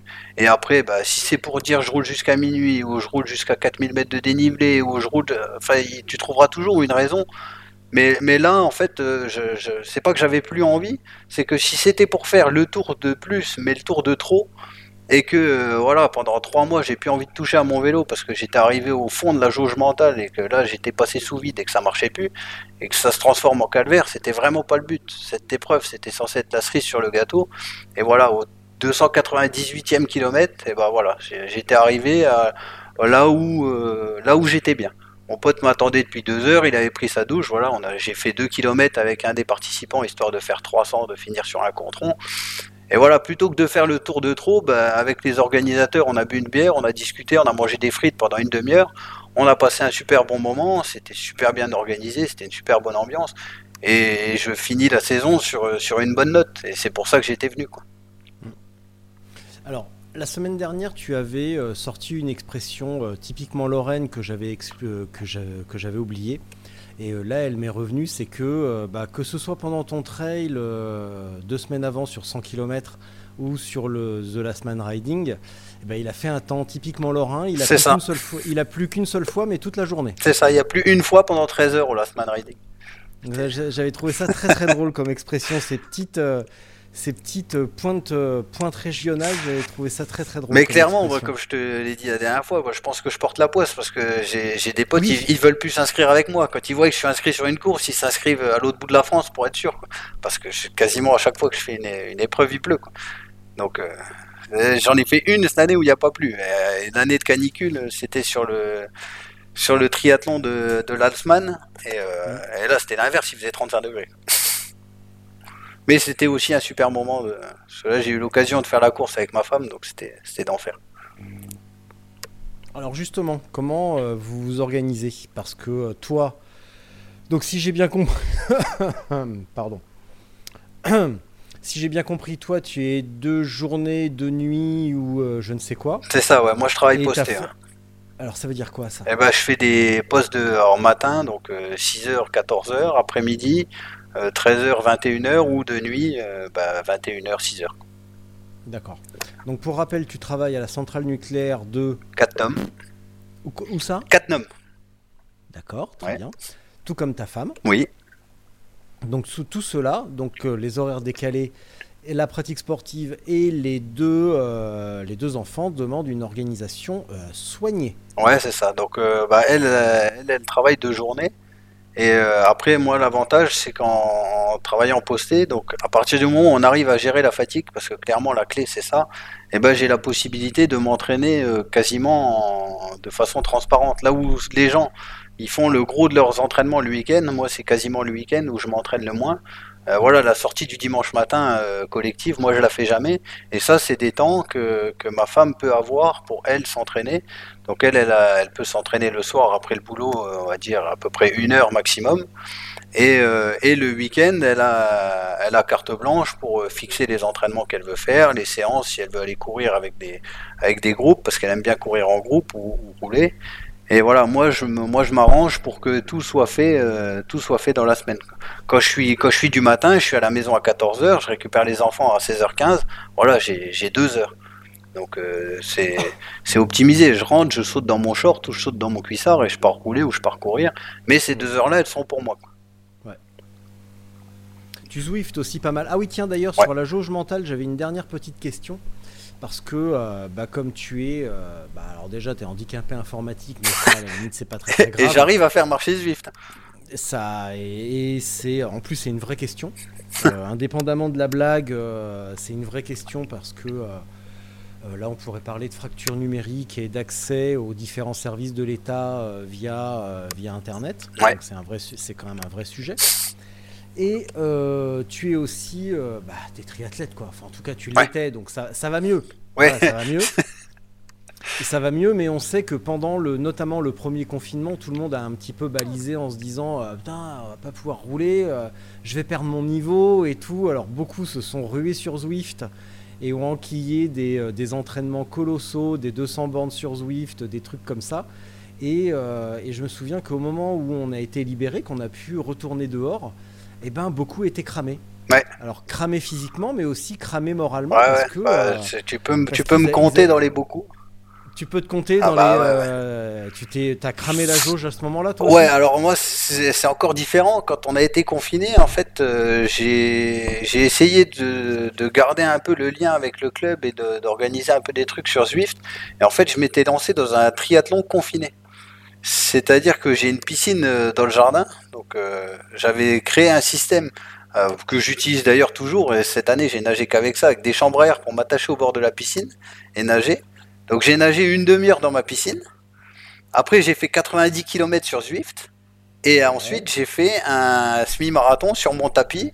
Euh, alors, le tout, alors, imagine avec mes talents informatiques, j'avais réussi à faire un espèce de live Facebook suivi où j'ai des, copains à moi qui couraient en même temps. Enfin voilà, on a essayé de faire un truc vivant. Et euh, j'ai fait donc 5 heures euh, de mémoire comme ça, j'ai dû faire 5h20. Donc c'était mon, mon confinement. Et euh, j'avais fait une médaille de finisher, un maillot et tout. C'était, j'avais vraiment essayé d'organiser une compétition, voilà, confinée.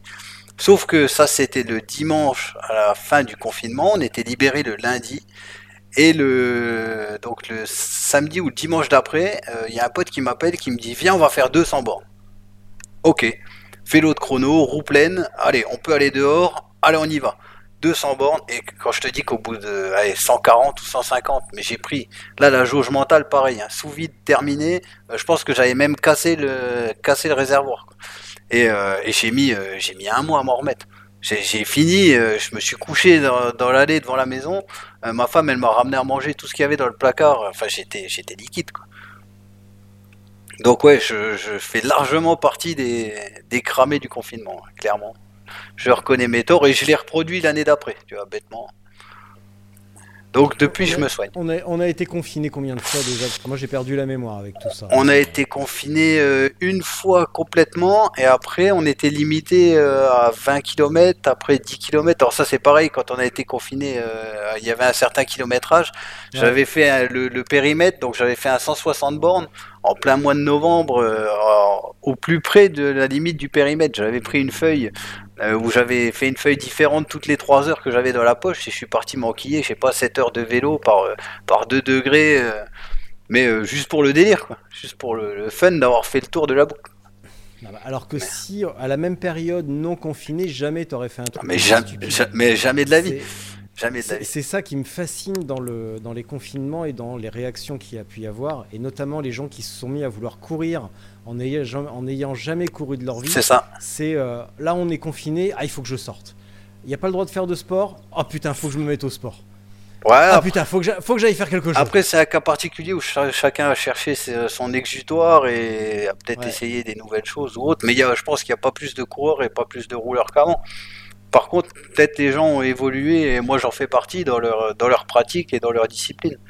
Euh, S'il n'y avait pas eu le confinement. à quel- à quel niveau t'as évolué dans ta... Ah bah oui, de ce que tu as raconté. Ouais, s'il n'y avait pas eu le Oui, confinement, je pense que je l'aurais peut-être fait, mais dans, dans 10 ans ou, ou à une autre occasion. Mais jamais je me serais lancé à ce moment-là dans la, la traversée des Alpes en vélo, tout seul, euh, avec un, un sac à dos accroché derrière la selle. Enfin, tu vois, ça, ça me serait même jamais venu à l'idée. Et c'est sans regret. hein. Bah même si tu regrettais, est-ce que ça serait grave? Non, non, bah ça, comme je te l'ai écrit, ça reste que du sport. hein. Il n'y a rien de grave dans le sport. C'est pas la fin du monde, hein, donc... euh, Non, non. Mais on, Non. on y accorde peut-être des fois trop d'importance et euh, je me mets dans le lot. hein. C'est, euh, on, on a l'impression que tout tourne autour de ça et, et je pense que plus on en fait, plus on a du mal à se détacher de, des choses et de, de l'importance qu'on y met. Et euh, des fois, il faut prendre un peu de recul et réussir à se dire que voilà, euh, c'est que du sport. Quoi.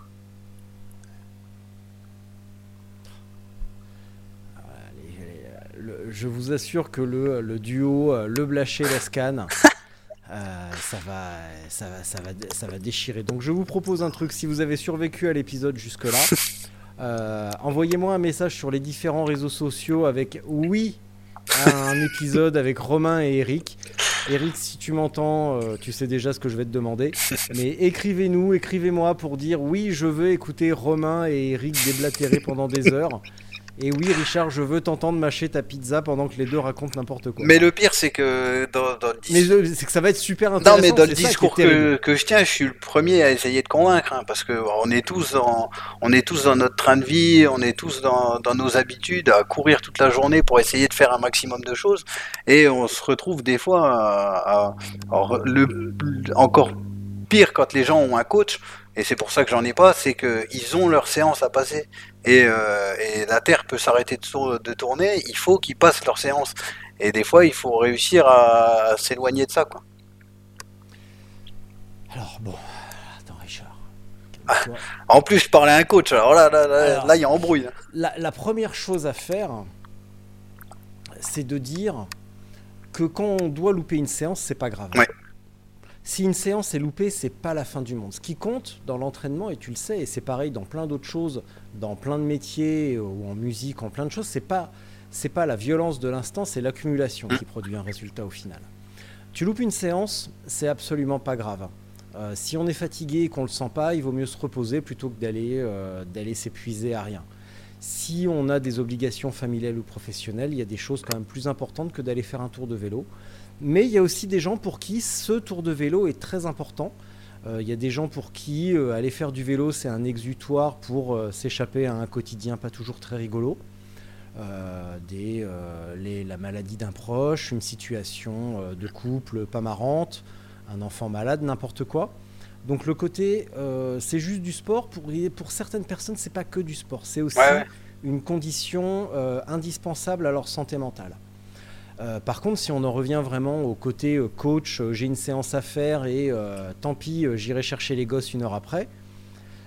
Si on est fatigué ou n'importe quoi, non, une séance c'est juste une séance. Si on n'est pas bien, ben, il vaut mieux ne pas la faire. Bah, moi, clairement, alors, c'est pour ça, entre autres, que je, je suis pas coaché et je le serai jamais. Comme je te disais, moi, je m'entraîne en fonction du, boulot et ma plus grosse contrainte, là où pour beaucoup de gens c'est le temps, moi, c'est la fatigue.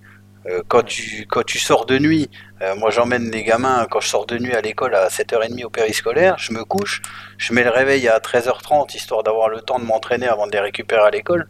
Autant dire que là, tu mets pas une séance de VMA, tu, là, tu, tu prévois même rien, tu prévois deux heures pour t'entraîner et après tu fais ce, ce- ce que tu arrives à faire, Oui, ce que tu as peux. envie de faire. Et, euh, ce que tu peux, et ouais. je fonctionne beaucoup comme ça. C'est-à-dire que on a beaucoup de, on a beaucoup de contraintes organisationnelles ou au travail ou autre.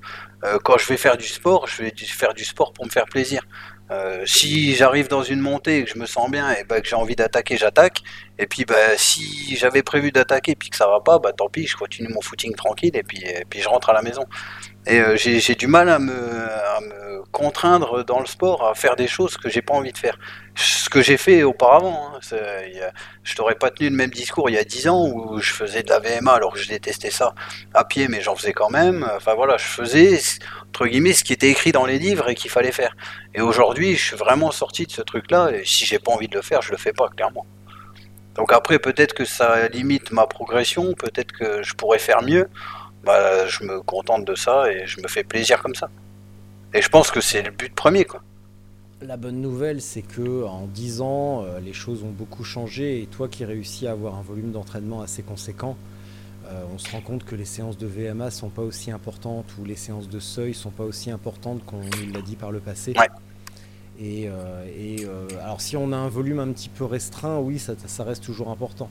Mais si on a la chance d'avoir un volume hebdomadaire qui commence à être intéressant, autour de 10-12 heures, euh, là, euh, c'est beaucoup moins intéressant.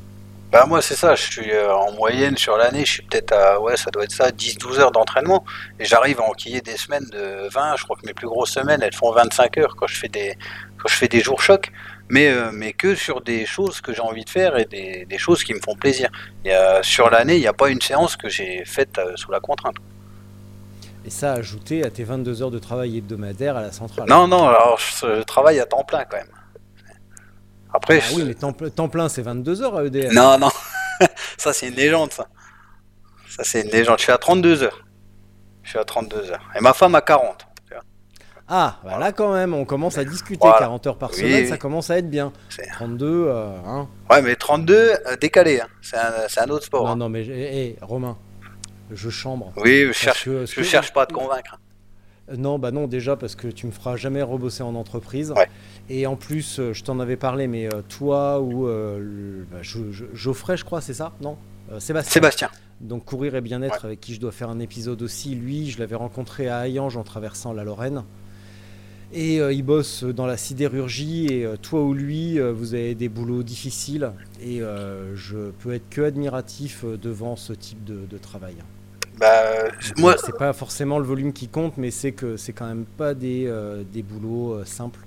ouais, donc, puis euh, ce qui, ce qui m'étonne toujours dans les, dans les podcasts ou autres, bon après, t'interviews beaucoup de mecs avec un niveau, je veux dire, ils en ont un comme moi dans chaque jambe, mais c'est qu'on a toujours du mal à se projeter sur, le- sur leur façon de vivre, parce qu'on a, on se demande en fait euh, quel boulot ils font, euh, quels horaires ils ont, euh, quelles conditions familiales ils ont, parce qu'en fait ça change tout.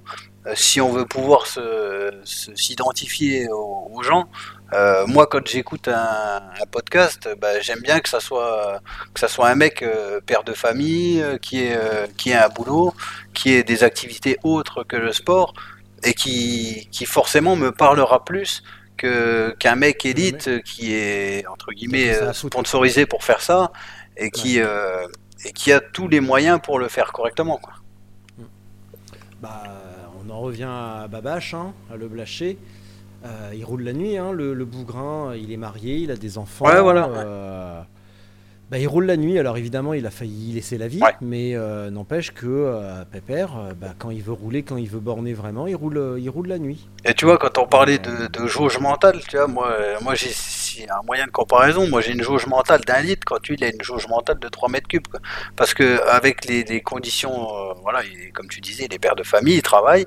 Et quand je vois ce qu'il est capable de s'enquiller, autant en volume euh, d'entraînement qu'en qu'en compétition ou en, en événement qu'il arrive à enchaîner, moi, c'est quelque chose que j'admire vraiment parce que moi, j'en suis clairement incapable. Au-delà du physique, mais vraiment mentalement, j'en suis vraiment incapable. Pour conclure, 2023, tu vas faire quoi?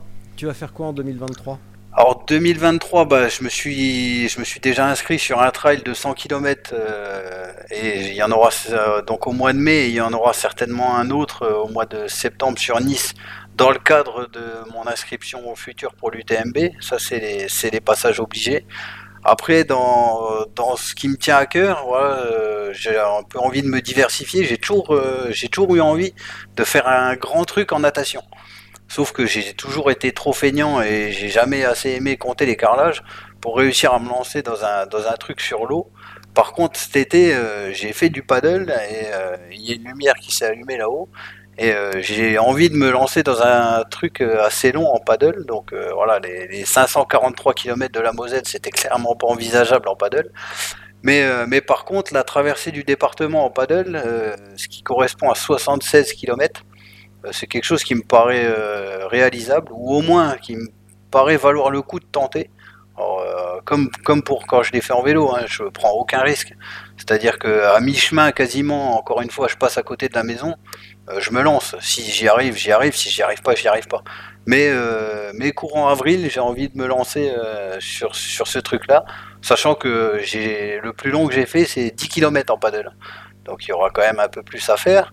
Mais ça me permet de me motiver pour l'hiver, voilà, de travailler le gainage, de faire de- des exercices d'équilibre. Enfin voilà, ça me, ça me restimule un peu et ça me met un petit peu un défi, histoire de faire autre chose que du Zwift et de, et de courir à la frontale. Et, euh, et je garde un, objectif vélo. Euh, donc là, euh, ça, reste à définir, mais je voudrais faire le tour du département de la Moselle au plus près de ses frontières en vélo. Donc j'ai déjà tracé ça sur Strava. Je crois que de mémoire, ça fait 660 km pour euh, 8000 de dénivelé. Donc là, voilà, on part sur un, tout autre délire. là, je pars complètement dans l'inconnu. Euh, on part pas sur 24 heures. Là, ça sera sur sur deux jours, sur trois jours. euh, Je je sais pas encore. Euh, comment dormir, euh, bivouac chez l'habitant, à l'hôtel ou autre. Je me mets pas de limite, pas de barrière. Je je sais pas encore comment je vais faire. J'ai encore jamais essayé de bivouac, donc clairement, il faudrait que j'essaye avant. Enfin, il y a encore plein de choses à définir, mais c'est un des objectifs en vélo qui me, qui me plaît. Donc on reste autour de la maison. Très bien, excellente idée. Il y a beaucoup de choses à découvrir autour de chez nous qui sont, euh, qui sont méconnues. Euh, je rechigne pas devant un voyage ou devant une épreuve lointaine, mais euh, quand on voit ce qui nous reste à découvrir autour de la maison, ça serait dommage de ne pas en profiter. Bah c'est ça, je vais essayer de, faire autour de chez moi et après mais les, épreuves lointaines, pourquoi pas un jour. hein. Mais comme tu disais tout à l'heure, au niveau logistique, au niveau au niveau finance, voilà, c'est toujours beaucoup plus compliqué. Alors pour l'instant, voilà, tant que les enfants en bas âge euh, et ont, ont besoin ont besoin de, de leurs parents, et bah autant faire des choses qui tournent autour de la maison, c'est le plus simple à organiser. Exactement. Je vais te laisser pour ta minute de solitude, Romain. Ouais. Tu sais quoi faire. Ouais. Tu laisses ta fenêtre ouverte, tu fermes pas le, tu fermes rien. Ça marche, Quand t'as fini, tu poses ton casque. Ouais. Et tu vas te brosser la barbiche. ça marche. Bon, on se parle tout à l'heure. Ça marche. Bisous. À plus. Merci Romain. À très bientôt. Donc pour ma minute de, de solitude, quoi dire? Bah déjà un grand merci à Richard parce que comme il l'a précisé tout à l'heure, euh, il aura fallu euh, il aura fallu trois fois pour réussir à faire un podcast, donc il aura fait preuve de beaucoup de patience avec moi et mon handicap informatique.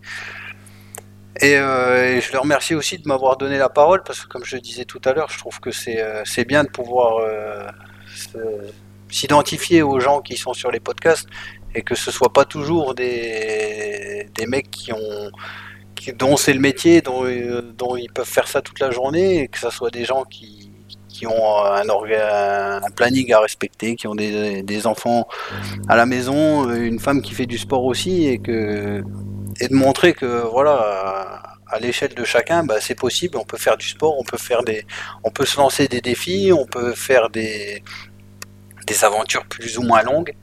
Euh, ça, ça, dépend de l'organisation et de la volonté de chacun. Et, euh, si j'avais une chose à dire, euh, minute de solitude, c'est euh, bah, ne pas toujours vouloir chercher une médaille de finisher ou un maillot de finisher ou participer à la course qu'on a vu sur, sur Instagram parce que on veut faire la même photo que tout le monde, mais plus bah, faire les choses qu'on a envie de faire pour se faire plaisir. Euh, voilà, si c'est, euh, bah, je sais pas, votre grand-mère elle habite à 120 km de la maison et que vous avez jamais fait 120 km, vous avez fait que 60, et ben voilà, lancez-vous le défi de vous entraîner toute l'année pour que bah, au mois d'août, quand il fera beau, bah, allez boire un, allez boire un café chez votre grand-mère et ça vaudra toutes les médailles de finisher du monde. Donc euh, vraiment trouver des, ch- des choses qui, nous plaisent, qui nous motivent et puis et puis pas se mettre de barrières. Voilà. Merci à tous. Au revoir.